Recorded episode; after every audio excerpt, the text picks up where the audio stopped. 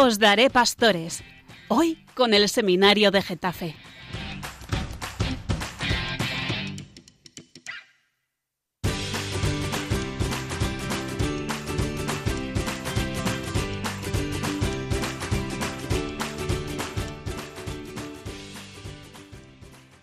Qué alegría, queridos radioyentes, de volver a estar con vosotros en este programa tan bonito que es Os Daré Pastores.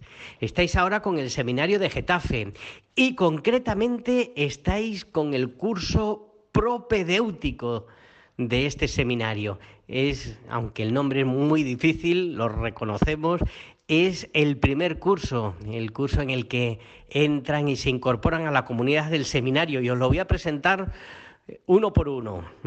A mi izquierda tengo a Miguel Vinagrero, detrás de él va Juan Beamonte, luego Gabriel Braojos, bienvenido también. Junto a él Nacho FM, que es sobrino de un sacerdote que se ordenó conmigo también en el, en el año 2000, eh, Pablo Fernández Martos. Nacho eh, buenas tardes, bienvenido aquí a Radio María y bienvenido al seminario. Luego está Jaime Clavero y Arturo Castellanos. Bienvenidos y muchas gracias por el esfuerzo tan grande que habéis hecho para realizar este programa. Eh, me decíais que pidiera perdón a la audiencia porque eh, es la primera vez que hacíais un programa de radio. Bueno, pues eh, alguna vez tiene que ser la primera, ya lo iréis haciendo mejor y lo que cuenta es la intención. Nosotros os lo agradecemos de corazón y os invitamos a pasar este rato con, con nosotros. A vosotros, queridos radio oyentes, estáis escuchando el programa Os Daré Pastores con el Seminario de Getafe.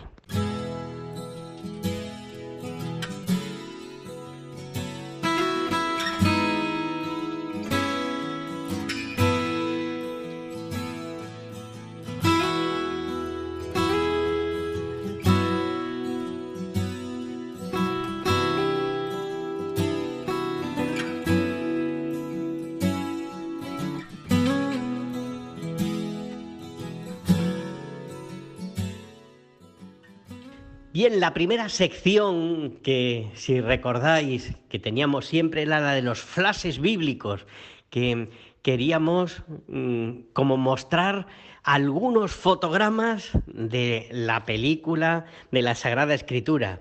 Y hoy ha sido Miguel Vinagrero el que mm, nos hace uno de estos flashes bíblicos. Y va a ser sobre el libro de Samuel, ¿verdad, Miguel? Pues adelante. Lectura del libro de Samuel. El Señor se presentó y llamó como las veces anteriores. Samuel, Samuel. Respondió Samuel. Habla, Señor, que tu siervo escucha. ¡Qué gozada! En este pasaje que encontramos en el capítulo 3, versículo 10 del primer libro de Samuel, vemos una de tantas llamadas del Señor. Y es una gozada porque a pesar de que las llamadas del Señor son abundantes, todas y cada una son especiales, porque el Señor siempre nos llama por nuestro nombre. Samuel, Samuel. El Señor le llama hasta tres veces en la misma noche. Esta perseverancia de Dios a la hora de llamarnos debe ser para nosotros un impulso en el momento de responder para hacerlo siempre con la fidelidad con la que nos llama. Porque Dios nos llama a cada uno de una manera especial, como a sus hijos predilectos, de forma constante, pero con la ternura de un Padre que nos quiere. Ahora bien, es muy importante estar atento y saber identificar las voces de Dios en nuestras vidas, porque en el pasaje entero el Señor llama a Samuel tres veces, y no es hasta la tercera, con la ayuda de Eli, que entiende que es Dios mismo el que le llama. Tengamos el corazón dispuesto, preparado para saber darle al Señor una respuesta verdadera y no nos distraigamos tratando de llenar nuestro corazón con las cosas del mundo. Ojalá podamos decirle al Señor cada día como Samuel, habla Señor, que tu siervo escucha.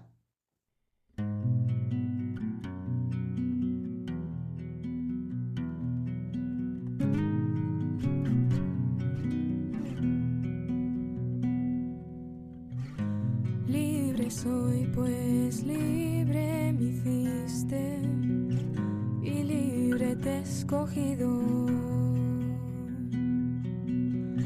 Libre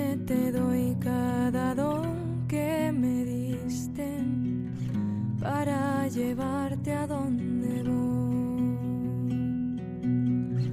En el lugar que me has preparado, no saben quién eres tú.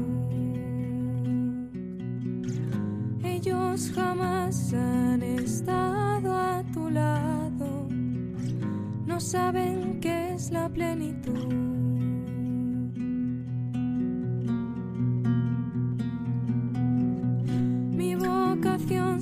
Se construye a tus pies. Dime qué quieres de mí y yo te responderé. Mi vocación se construye a tus pies. Dime qué quieres de mí y yo te responderé.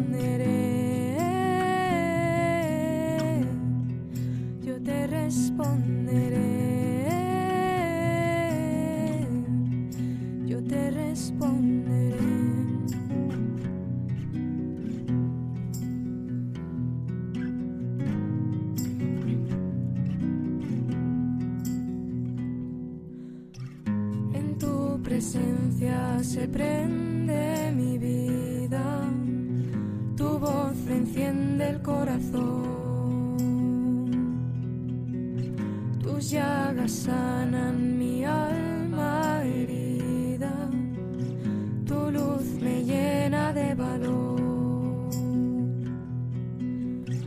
Ya no me importa si es dura la lucha, siempre le sigue tu paz. Habla, Señor, que tu siervo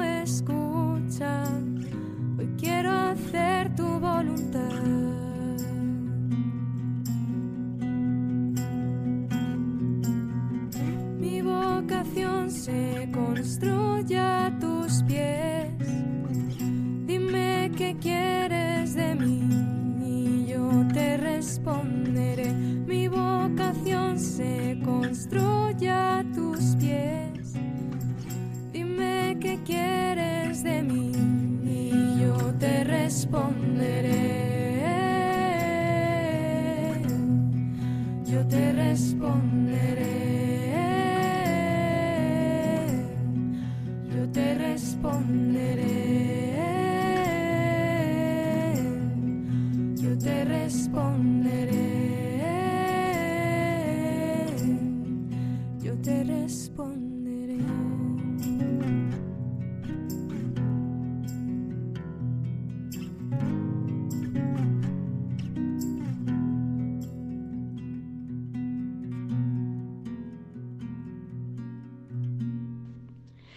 Estáis escuchando el programa Os Daré Pastores y mm, estáis con el seminario de Getafe y concretamente con el curso de propedéutico, los, más pequeños del seminario, los que han empezado este año. Bien, pues después de los flashes bíblicos vamos a escuchar ahora la sección de la tuneladora, donde eh, se va profundizando en algún eh, tema escogido por ellos. Hoy en la tuneladora, pues Juan Beamonte, eh, no sabemos lo que nos ha preparado, es una sorpresa. Juan, adelante. Muy buenas oyentes de Radio María. Os voy a presentar esta sección de nuestro programa llamado Tuneladora. Hemos escuchado en la lectura eh, del flash bíblico que han presentado mis compañeros cómo el Señor llama a Samuel.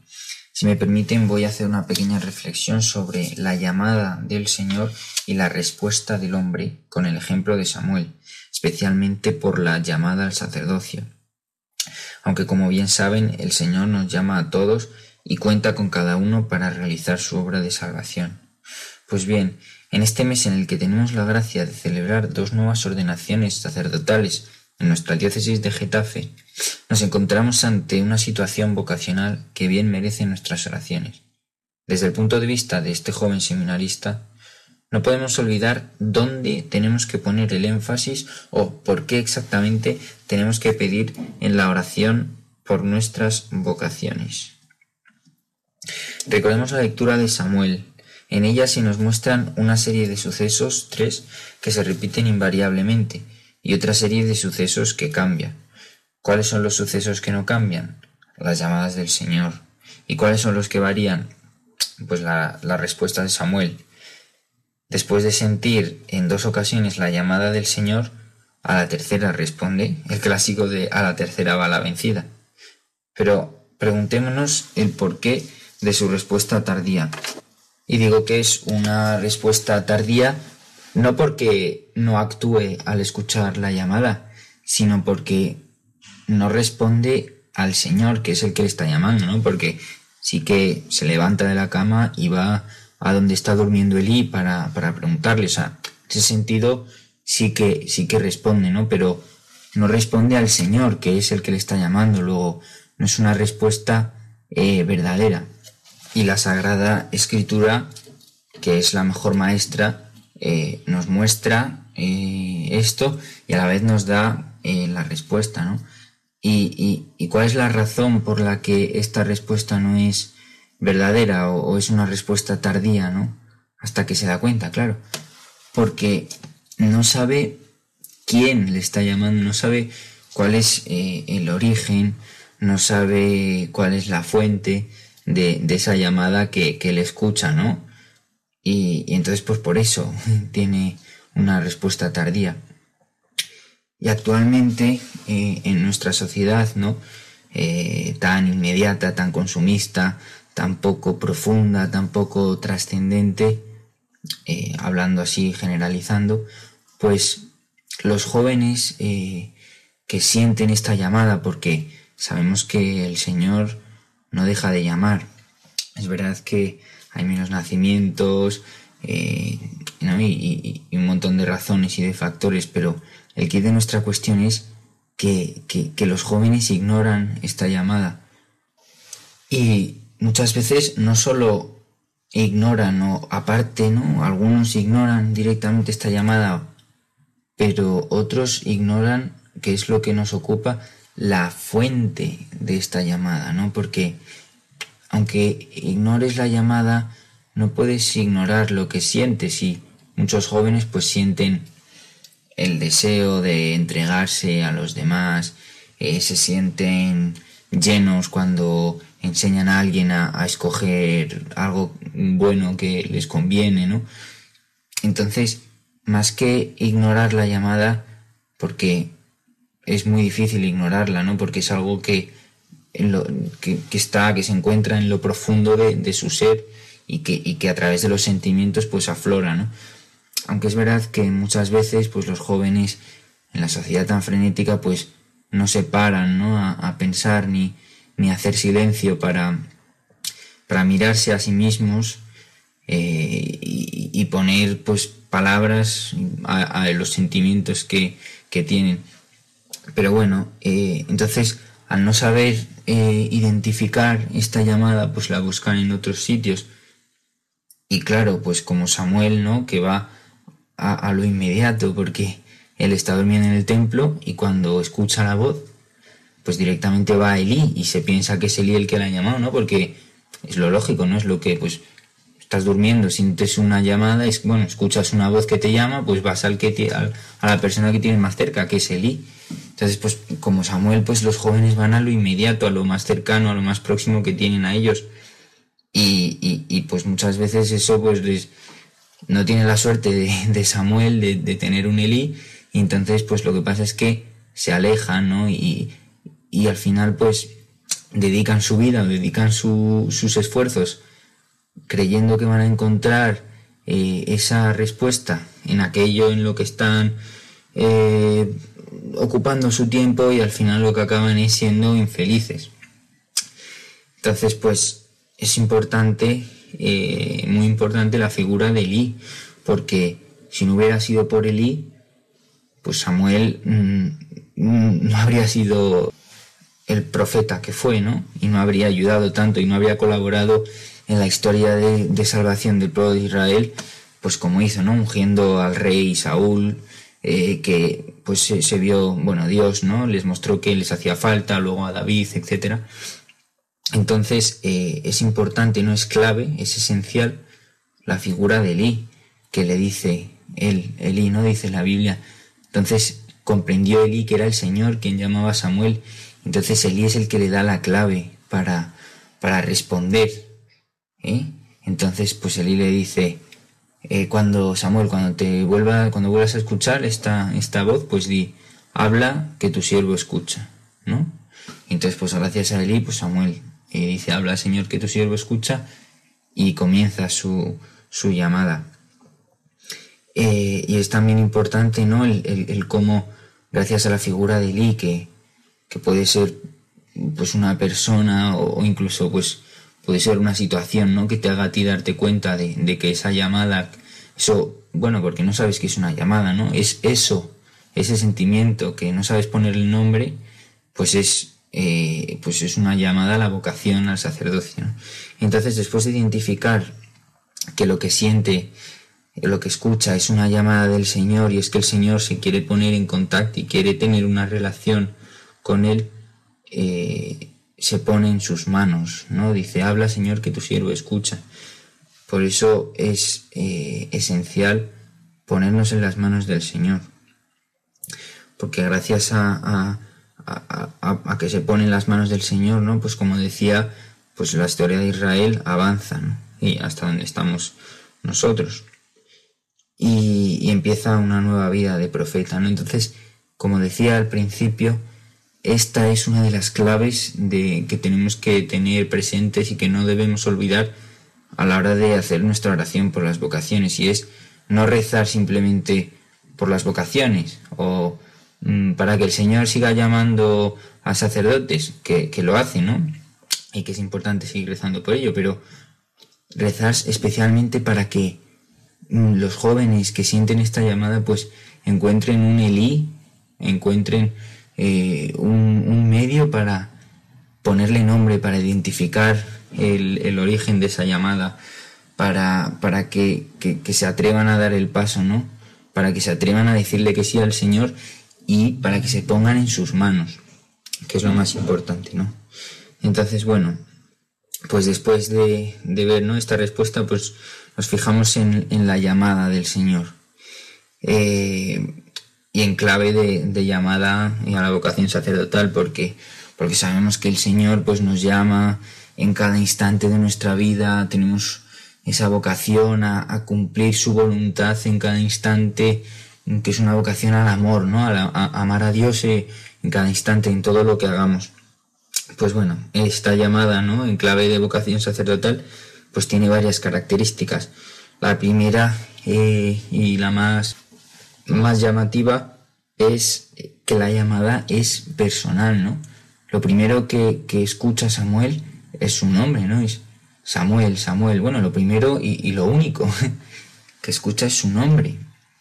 Entonces, pues, de aquí podemos sacar, ¿no? Que, que la llamada del Señor no es una llamada que se queda en un ideal o que se queda en un sentimiento, no es una llamada personal, por nuestro nombre, ¿no? En, Isaías, en el, en el, capítulo 43, ¿no? El primer versículo, además, dice, no temas, yo te, he redimido, te he llamado por tu nombre. ¿eh? Nos llama por nuestro nombre a cada uno, ¿no? Porque somos sus ovejas, ¿no? También se ve en el Evangelio, la, mm, llama por, por, por su nombre a cada oveja, ¿no? Y las ovejas reconocen su voz, por eso es importante que reconozcamos la voz del Señor y que nos sintamos llamados personalmente, ¿no? Por nuestro nombre. También la llamada eh, es única, ¿no? Eh, nos llama de, una forma, eh, pues a Samuel le dice Samuel, Samuel, y vuelve a repetir Samuel, Samuel, ¿no? Su llamada es su nombre, que la llamada es por nuestro nombre, pero también pues puede, puede ser una llamada concreta, ¿no? O sea, es una llamada concreta, nos llama concretamente a cada uno a realizar pues, pues, pues una acción, ¿no? El plan que tiene Dios pensado para nosotros. Y, también pues es una llamada que, que te obliga eh, a salir de ti mismo, ¿no? Te obliga, obliga a salir de uno mismo y ponerte en las manos del Señor, ¿no? Le dice Samuel, habla Señor que tu siervo escucha y nosotros también debemos ponernos en las manos, ¿no? Abrir nuestro corazón, nuestra mente, nuestro entendimiento y ponernos en las manos del Señor, ¿no? Y esto implica pues eso, salir de nosotros mismos, porque claro, tenemos que tener en cuenta, ¿no? Que esta llamada eh, implica, como no es nuestra, ¿no? No, es, no es algo que propio nuestro, ¿no? Sino que es ajeno a, nuestro cuerpo, es ajeno a nosotros, pues implica que, que nosotros no tenemos la respuesta, sino que nos tenemos que abrir a la voluntad de otro, ¿no? En este caso, la voluntad de Dios. Y tenemos que, por decirlo de alguna manera, mm, seguir sus directrices. Y esto pues podemos pensar quizás que, es, que es fácil, ¿no? Y dices, ah, pues mira, qué, qué, sencillo, ¿no? Pues simplemente te abres a la voluntad de Dios y, y, pues vas siguiendo su camino, Él te dice, haz esto y lo haces, haz aquello otro y haces aquello otro y podemos pensar que es fácil, pero caeríamos en un error, ¿no? ¿Por qué? Pues porque la mayoría de veces eh, o no entendemos aquello que nos pide o no entendemos qué finalidad o, o, por qué nos pide algo, ¿no? Y otras porque lo que nos pide, pues pensamos que, que no nos va a ayudar o, o, directamente queremos hacer otra cosa, ¿no? Y él nos pide, pues quizás Mm, dar dinero a este señor que está en la calle y nosotros pues queremos comprarnos un helado. Entonces pues entran en contacto, entran en choque, ¿no? La, la, voluntad de Dios, lo que quiere Dios y lo que, lo que queremos nosotros, ¿no? Que al final es lo que egoístamente mm, pensamos, ¿no? Que, que nos conviene pero que no nos llena. Es como aquella frase de es sencillo ser feliz, lo difícil es ser sencillo, ¿no? Pues en este caso, es, en la teoría, pues es sencillo decir, ah, vale, pues hago todo lo que el Señor me dice, lo difícil es querer tú, ¿no? Eh, todo lo que el Señor quiere, ¿no?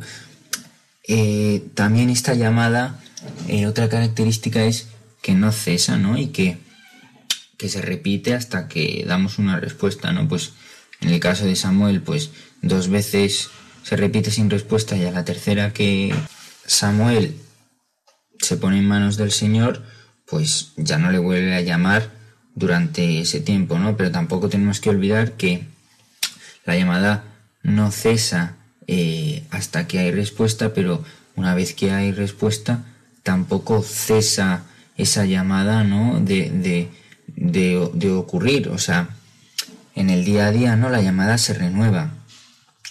Y entonces, pues, luego más adelante, pues, Samuel vuelve a sentir otra vez, ¿no? La llamada del Señor a, que vaya a ungir a, a, Saúl y a que vaya a ungir después a David también, ¿no? Entonces, es una llamada que no cesa hasta que hay respuesta y que cuando ha habido una respuesta, pues se va renovando. Por último, la llamada eh, es libre, ¿no? Entonces, volviendo y enlazando con el principio, si no hay respuesta del hombre, pues la llamada, que es única, que es concreta, que es personal, que te obliga a salir de ti mismo y que no cesa, si no hay respuesta del hombre, la llamada se pierde, porque al hacernos libres, pues nos permite aceptar o no esta llamada y, y, ponernos en juego a nosotros mismos, ¿no? Porque él se pone en juego y nosotros pues nos ponemos eh, también en juego dando respuesta a esta llamada. Entonces, por esto tenemos que rezar, ¿no? Para que los jóvenes seamos capaces de identificar el origen, la génesis de esta llamada, el Señor, para que tengamos una figura de Elí que nos, que nos muestre, ¿no? Eh, qué tenemos que hacer, ¿no? Pues ponernos en manos del Señor. Y por último, pues que, que salga, saliendo de nosotros mismos, pues cumplamos la voluntad del Señor.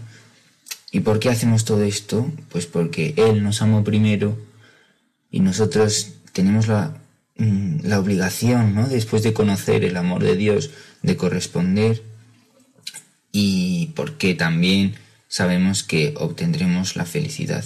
Por eso es importante rezar por las vocaciones, rezar por los jóvenes para que se abran a la llamada, para que la identifiquen, para que den una respuesta, una respuesta inicial y una respuesta evolutiva, ¿no? Una respuesta que se vaya renovando cada día eh, en el seminario o, o donde quiera que el Señor nos mande. Bueno, pues un saludo a todos los oyentes desde el seminario de Getafe.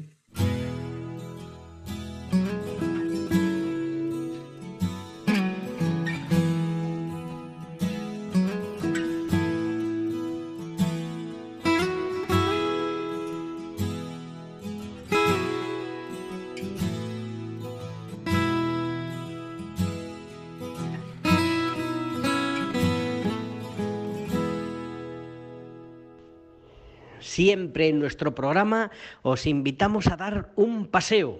Sí, sí, un paseo por el bosque y un bosque muy especial. Es el bosque de los libros. Y hoy van Arturo, que se ha adentrado en el bosque, eh, es la primera vez que se adentra en este bosque de los libros y encima en la radio, pero él es un valiente y seguro que lo va a hacer muy bien. Y va a escoger uno de los libros, en concreto uno de Juan Pablo II. Estáis escuchando el programa Os Daré Pastores y estáis con el seminario de Getafe. Y Arturo Castellanos, pues es uno de los integrantes del primer curso del, del seminario, de los más pequeños. Pues venga Arturo, mucho ánimo. En esta sección, siguiendo el hilo de la respuesta vocacional de Samuel, hemos traído el libro Don y Misterio de San Juan Pablo II. Este libro tiene su origen en un encuentro del año 1995, en el que además de otros sacerdotes, el mismo Papa, Juan Pablo II, ofreció su propio testimonio vocacional, y debido a la repercusión que tuvieron estas palabras, el Papa eh, fue intensamente interpelado para volver a tratar de un modo más detallado, más amplio, más profundo, el tema de su vocación y de su testimonio, y así es como surge este libro de don y misterio. Él mismo en su introducción describe su contenido de la siguiente manera. Todo lo que digo aquí, más allá de los acontecimientos históricos, pertenece a mis raíces más profundas, a mi experiencia más íntima. Lo recuerdo ante todo para dar gracias al Señor, lo ofrezco a los sacerdotes y al pueblo de Dios como testimonio de amor. Es bonito ver cómo en estas dos palabras, don y misterio, el Santo Papa Juan Pablo II sintetiza todo lo que es la esencia del sacerdocio, un don, un regalo de Dios para los hombres, amor del corazón de Jesús, que diría el santo cura de Ars, y un misterio al mismo tiempo, pues nunca podríamos llegar a comprender la grandeza del sacramento del orden. Dice el mismo Juan Pablo, en su dimensión más profunda, toda vocación sacerdotal es un gran misterio, es un don que supera infinitamente al hombre. Cada uno de nosotros sacerdotes lo experimenta claramente durante toda la vida. Ante la grandeza de este don, sentimos cuán indignos somos de ello.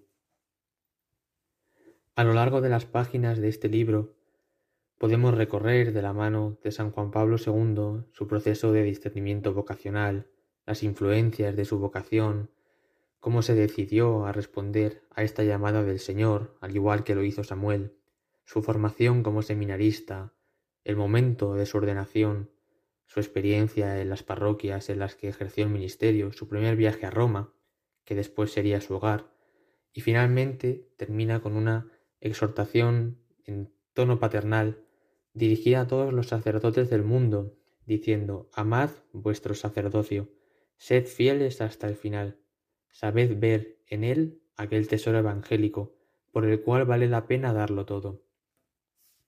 También tiene una, unas palabras para nosotros seminaristas, diciendo, He pensado también en tantos jóvenes seminaristas que se preparan al sacerdocio.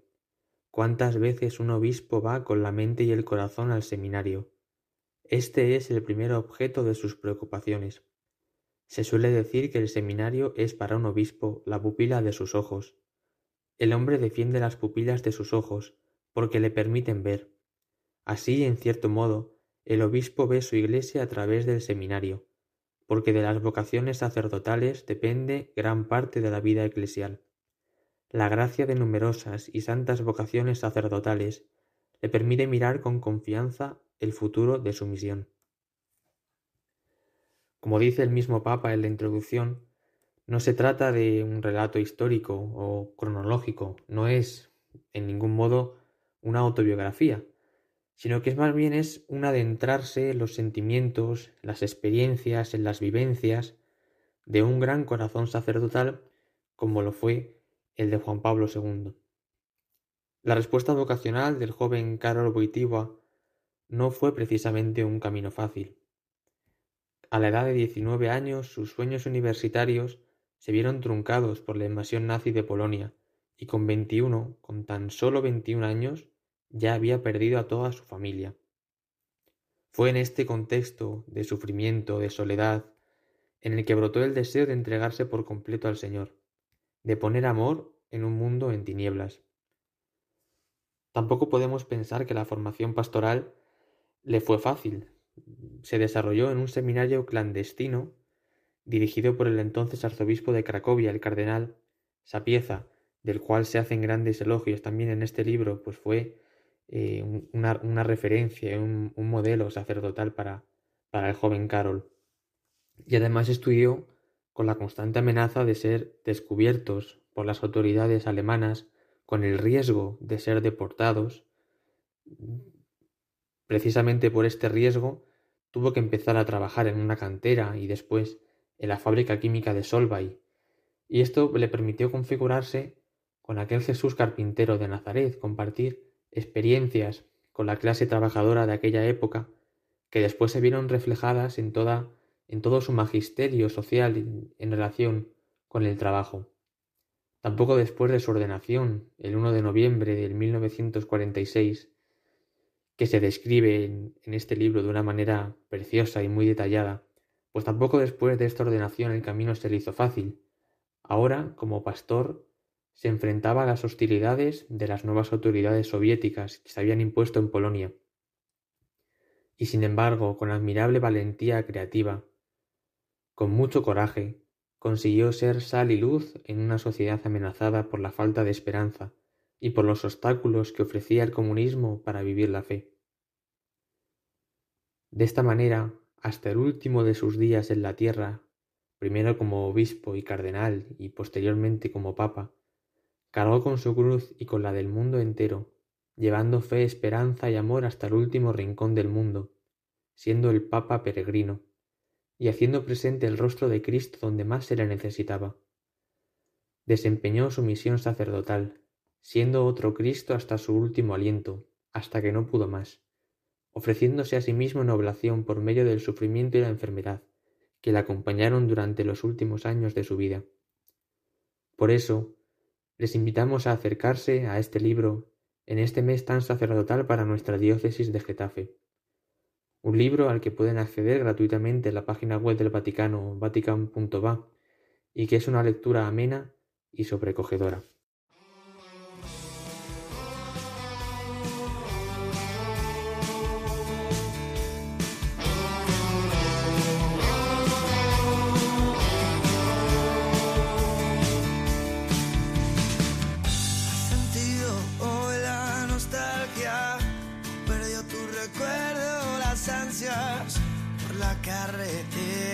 Al ritmo del corazón.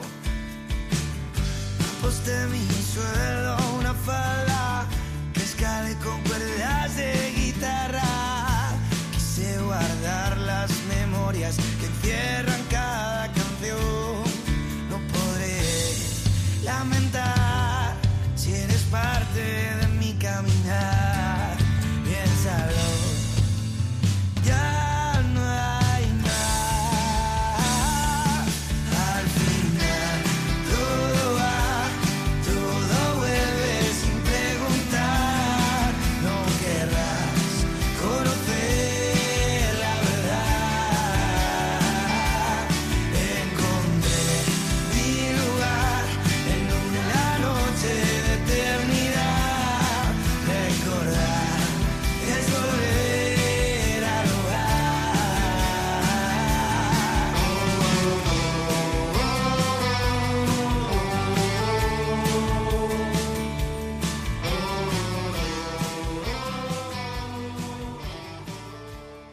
Ahora la sección del infiltrado. ¿Qué era esto del infiltrado? ¿Eh? ¿Os acordáis que siempre teníamos algún seminarista que se colaba en algún sitio especial dentro del seminario? Porque dentro de un seminario solo pueden estar los seminaristas. Necesitamos un infiltrado que nos cuente qué pasa ahí dentro. Y mm, hoy el infiltrado le va a hacer una entrevista a uno de los más mayores del seminario, uno de los más pequeños, entrevista a uno de los mayores, a Miguel Ángel. Pues adelante. Buenas noches a todos, bienvenidos a la sección de El Infiltrado, en el que hoy vamos a hacer una entrevista a Miguel Ángel, que es un seminarista de sexto que está empezando su año de pastoral y su último año de seminarista. Hola, buenas noches. Muchas gracias. Bueno, aunque como ya he dicho antes, él no se va a ordenar este año, ¿no? Sino que él está en su año pastoral, pues vamos a hacerle unas preguntas de cómo está viviendo eh, este tiempo. La primera pregunta, ¿cómo estás viviendo tú, Miguel Ángel, este año, ¿no? Este año en el que estás saliendo del seminario y empezando una nueva etapa. Pues sí, la verdad es que es, un justo, es un cambio de etapa y, el punto, ¿sabes?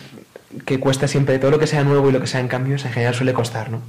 Entonces está siendo un momento de mucha gracia, de mucho, pues de mucha cercanía del Señor, pero a la vez también como es un punto como de crecimiento, de maduración, ¿no? De dejar atrás lo que pensaba ya tener seguro, pues la vida en seminario de estos seis años, y empezar una, una etapa nueva, una etapa nueva, pues que marcada por la vida también pues mucho más pastoral, mucho más en la parroquia, con lo cual es un momento pues muy alegre, pero también de, pues de lucha, de, pues de hacerse mayor, ¿no? de crecer.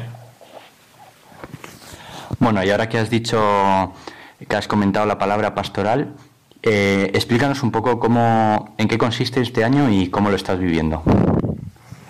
Pues mira, el año de pastoral normalmente tiene, o por lo menos ha ido cambiando con estos últimos tiempos, pero en concreto en este año 2021-2022, lo que tenemos tanto mi compañero de curso como yo es como dos grandes partes en la, en la semana. De lunes a miércoles estamos en el seminario, tenemos algún estudio, aunque un poco secundario, pero no con tanto peso como los que van a la universidad todos los días, para no dejar los estudios. Y luego de jueves a domingo vamos ya a nuestras parroquias.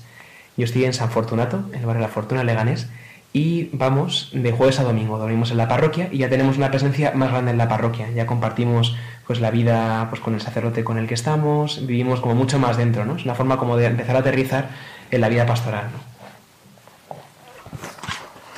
muy bien, pues entonces la siguiente pregunta que, quería hacerte ¿no? es eh, que, bueno, ya que estás dejando el seminario, ¿no? Eh, pues que nos contases, eh, pues no sé, alguna anécdota o algo que haya pasado con otros seminaristas, ¿no? una anécdota graciosa. Pues una que me han hecho durante muchos años, ahora ya dejo de hacerla porque ya pues, me estoy haciendo más mayor, ¿no? Pero recuerdo en mi propedéutico, que en ese curso tan precioso de propedéutico, pues se inventaron que era mi cumpleaños en las vacaciones de verano, justo al final. Y entonces en un McDonald's eh, me cantaron, bueno, me montaron una y me prepararon una cosa, me compraron el Happy Meal este de los niños, me empezaron a cantar el cumpleaños feliz delante de todo el centro comercial en el que estábamos. Y yo me moría de vergüenza porque no era mi cumpleaños y porque la gente no me conocía de nada y la gente se animaba a cantar. Y se convirtió en tradición y todos los años me preparaban alguna broma y tal, siempre por esas fechas, ¿no? Con lo cual tengo dos cumpleaños, el mío real y mi cumpleaños impuesto por el seminario. Qué bueno. Pues nada, y bueno, un poco en contrapunto con esa anécdota, ¿recuerdas algún momento que haya sido duro o algo en concreto que te haya costado, pues como un poco más eh, vivir?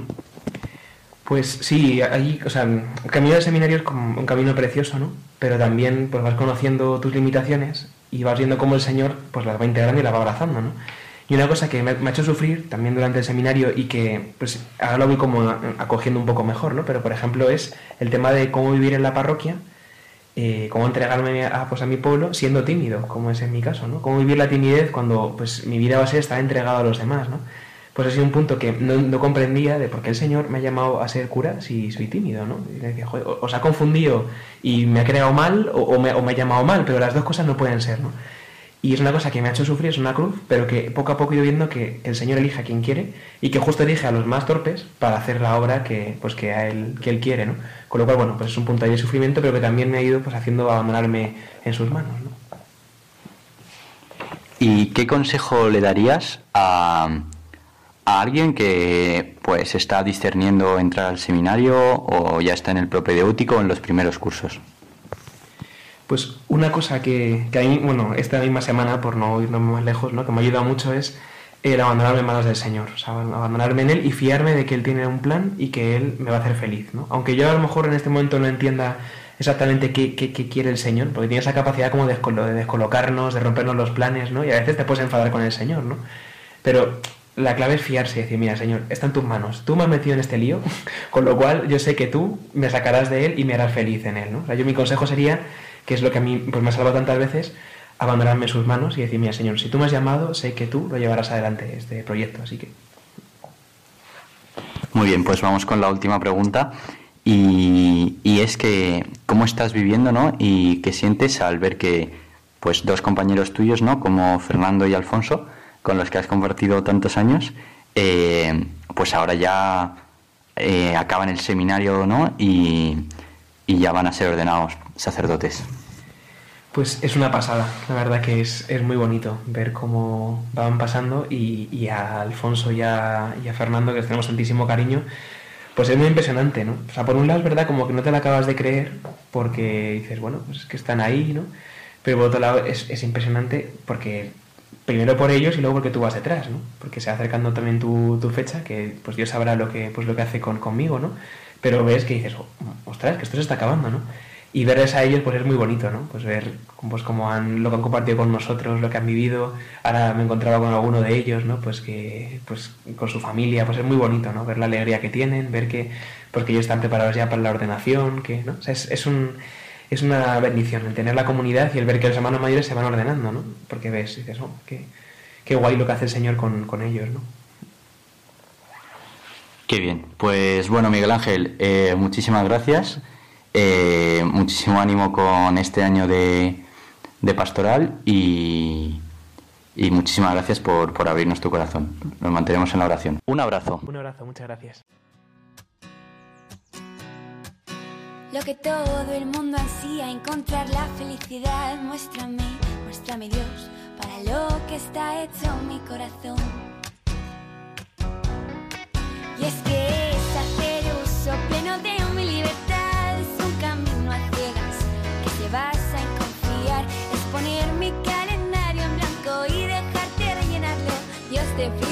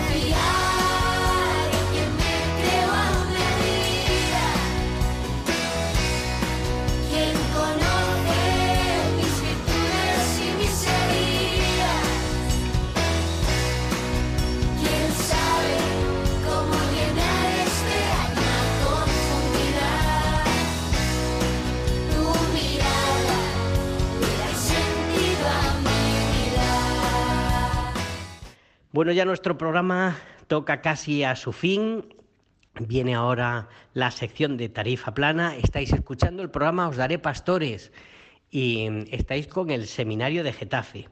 Pues bien, dos seminaristas ¿eh? que son Jaime Clavero y, y, también creo que en esta estaba Gabriel, estabas tú, ¿no? Sí. Eh, Gabriel Braojos, los que mm, nos van a hablar de su experiencia eh, en la entrada mm, del, al seminario.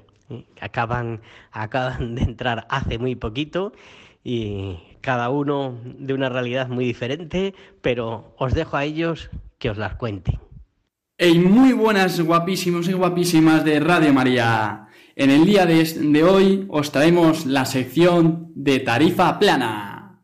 Eh, bueno, a mi lado se sienta, está a mi lado sentado eh, Gaby Bach, eh, por el cual nos va a explicar pues el porqué de este mote. Bueno, Gaby, eh, ¿qué tal? ¿Cómo estás? Eh, explícanos que, por el- el- la razón de, este mote. Hola, muy buenas a todos. Pues sí, me llaman Gaby Bach porque, bueno, no entré, estaba lleno de introductorio, que es el año antes de entrar al seminario a vivir como tal interno, que el introductorio quiere decir que son los sábados por la mañana, se van y se discierne si es o no la, la voluntad de Dios, pues entrar al seminario. Y yo, pues estando en unas convivencias con el seminario en verano, pues dicen que por la boca muere el pez, ¿no? Pues yo no soy, yo no soy pez, yo soy un humano. Pero bueno, aunque ya dije una anécdota de que yo venía de segundo de batch y pues ya me pusieron batch y Gaby batch, pues ya quedaba bien. Y se ha quedado ya, pues por los siglos, yo creo que esté en el seminario. Y bueno, pues a mi lado tengo a Jaime, que, que bueno, que nos va a contar ahora también un poco cómo ha sido su experiencia al entrar al seminario, porque él no estuvo conmigo en introductorio y cuando le vi pensé que era un vikingo, porque como tenía esas barbas rojas y tenía el pelo alocado, pues, pues la verdad es que me hizo mucha gracia verle en, en la, en la peregrinación que tuvimos este verano, hace nada, apenas unos días e incluso un mes, un poco, un mes nada más. Entonces, pues bueno, para deciros que la peregrinación fue por Pamplona, País Vasco. Estuvimos haciendo pues lo que sería un camino ignaciano, pero que empezamos en San Javier Ávila y terminamos en Loyola, pero no era como tal el oficial. Y pues estuvimos, pues ahora os cuenta él. Yo doy paso a Jaime. Bueno, así es. es- eh, también debe haber seminaristas pelirrojos, ¿no? Oye, pues tengo barba pelirroja y tal, pues alguna vez tiene que haber un seminarista pelirrojo, oye. ¡Viva Jimmy! Eh, bueno, eh, pues como os ha dicho Gaby, pues eh, os voy a contar un poco pues mi, mi experiencia de esta peregrinación y pues la verdad es que iba con mucho miedo y con mucha incertidumbre porque realmente no conocía a nadie, no, no conocía a nadie personalmente, eh, no había hablado, había hablado con dos o tres, pero a nivel personal de conocerles eh, a nada, en absoluto, la verdad. Y en ese sentido, pues iba con mucho miedo de, pues, a ver qué pasa, a ver qué, qué- con mucha... ah. Y luego, pues, eh, la verdad, el, em, el primer, la primera impresión que tuve, el primer recibimiento que tuve, pues fue buenísimo, ¿no? Porque realmente todos me, se acercaron a, saludarme de, oye, ¿qué- ¿cómo te llamas? Tal, ¿qué, has estudiado? ¿Qué estás estudiando? Tal, no sé qué. Y yo, pues, es como que eh, dije, ¿pero qué es esto? Todos preguntándome qué hago y tal, pero, pero luego me di cuenta, pues eso, que eran personas, pues, igual que yo y que eran buena gente. Y, pero bueno, o sea, ahí gracias a eso, pues, pude hablar con varios, tal, y, acercarme un poco a cada uno. Pero porque soy tímido y tal, pero, pero bueno, y luego, pues, eh, luego también mi, mi primera impresión de, de este grupo de seminaristas, pues, eran que, pues, que estaban locos, que, que, pues eso, haciéndose bromas constantemente entre ellos, eh, poniendo motes como el de Gaby Bach a, la gente, o sea, dije, pero qué, ¿qué es esto? O sea, ¿dónde me he metido, no? O sea, a lo mejor me metía en, en un manicomio, ¿no? Aquí, pero, pero eso, eso es, o sea, fue pues, una experiencia buena, la verdad. Y luego me di cuenta realmente de, que este sitio, de este, de este lugar, eh, no era lo que yo pensaba, sino que yo tenía una visión que, pues, que un seminario se vive pues un poco más serio, más firmes, pero me equivoqué. Y la verdad, pues que es totalmente un ambiente eh, buenísimo, con muchas risas, muchas bromas. eh, y dije, ¡buah! Qué, qué bien se está aquí, ¿no? Y, y luego también hablando con cada uno de, los seminaristas en la peregrinación y tal, pues me di cuenta que eran chavales igual que yo, pues con los mismos problemas que, que los míos, las mismas fragilidades o las mismas alegrías. O sea, dije, o sea, los seminaristas son gente normal, dije. O sea, yo, yo nunca había tratado con alguno. Y me dije, ¡buah! O sea, flipante que la gente sea así, en- tal como son, ¿sabes? Y yo, alucinando, la verdad. Y luego, pues, pues eso, como en cada peregrinación, pues te eh, alguna vez hem- todos hemos pensado, eh, pero ¿por qué caminar tantos kilómetros que, porque no tiene ningún sentido, ¿no? Pero luego eh, me di cuenta que lo hacía por una persona, ¿no? En concreto, y era Cristo, ¿no? Y porque yo tenía esa incertidumbre de, la vida sacerdotal, ¿no?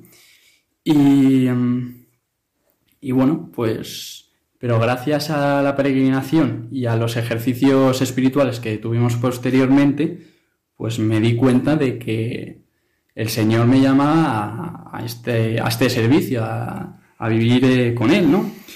Y bueno, eh, decidí meterme en el manicomio de, en el, de Getafe, pero oye, que se está bien, ¿eh? Oye. O sea, hay muchas risas y tal, pero oye, se está bien.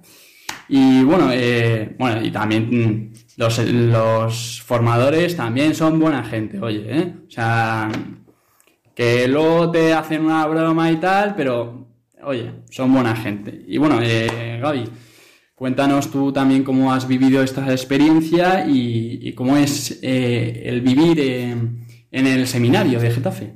Muy bien, bravo, bravo por ese testimonio. La verdad Gracias, que gracias. todo muy bien. Y, y pues sí, yo pues contar un poco también de la peregrinación, que sí que conocía a la gente un poco, pero no los conocía a fondo, ¿no?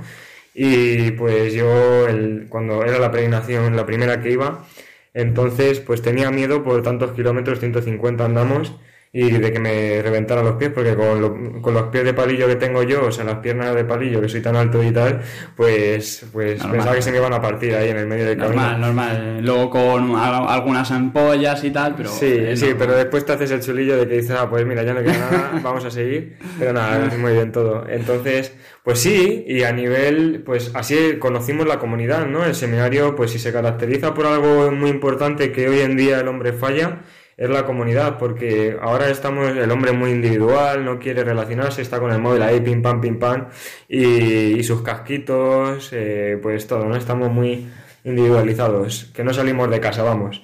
Y ciertamente, pues os voy a contar un poco cómo es el seminario. Pues, eh, pues aquí nos levantamos súper pronto, pues son unos matados, porque ¿quién se levanta hoy en día súper pronto, no? Es, bueno, matados para la expresión de mi época, eh, quiere decir que están locos, ¿no? De levantarse a las 6 de la mañana, nos levantamos todos los días.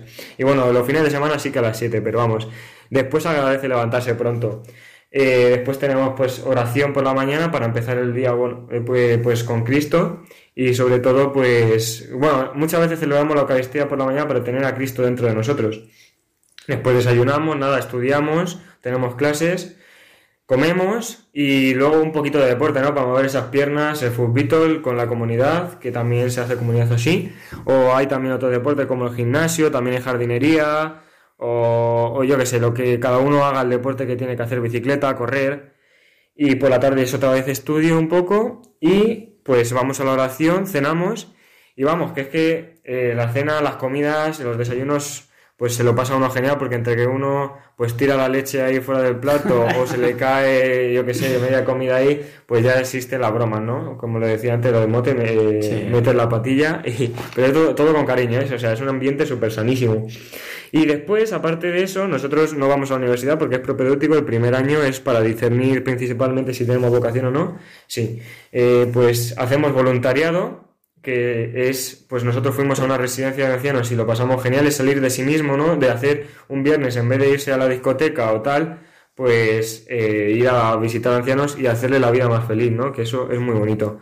Y después también, pues pastoral, que vamos a las parroquias y, enseñamos con nuestra forma de vivir, pues cómo es Cristo, ¿no? Porque Cristo se manifiesta a través de las personas y los ambientes.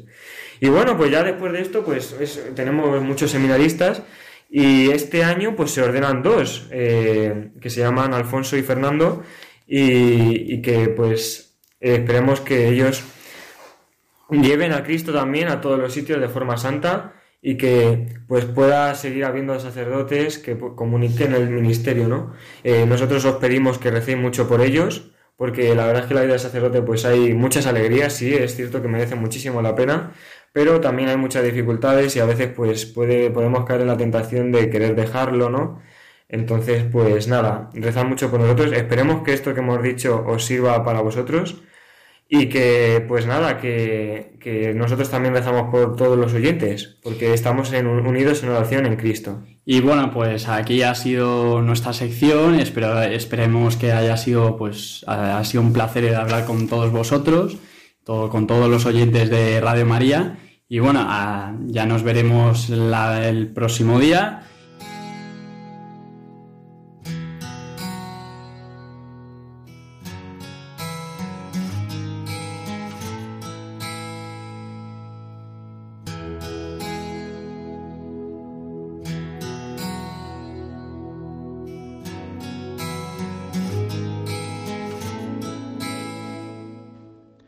Pues nos alegramos de haber estado con vosotros este tiempo y eh, haber disfrutado mm, bajo el manto de la Virgen, que así estamos todos los que hacemos Radio María y los que la escucháis. Y mm, nos despedimos hasta el próximo mes. Y os recuerdo que recéis por los seminaristas, ¿eh? por las vocaciones sacerdotales. Nosotros también os encomendamos siempre nuestra oración. Un abrazo y unidos con María.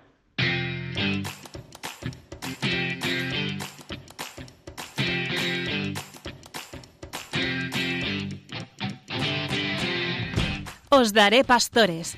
Hoy con el seminario de Getafe.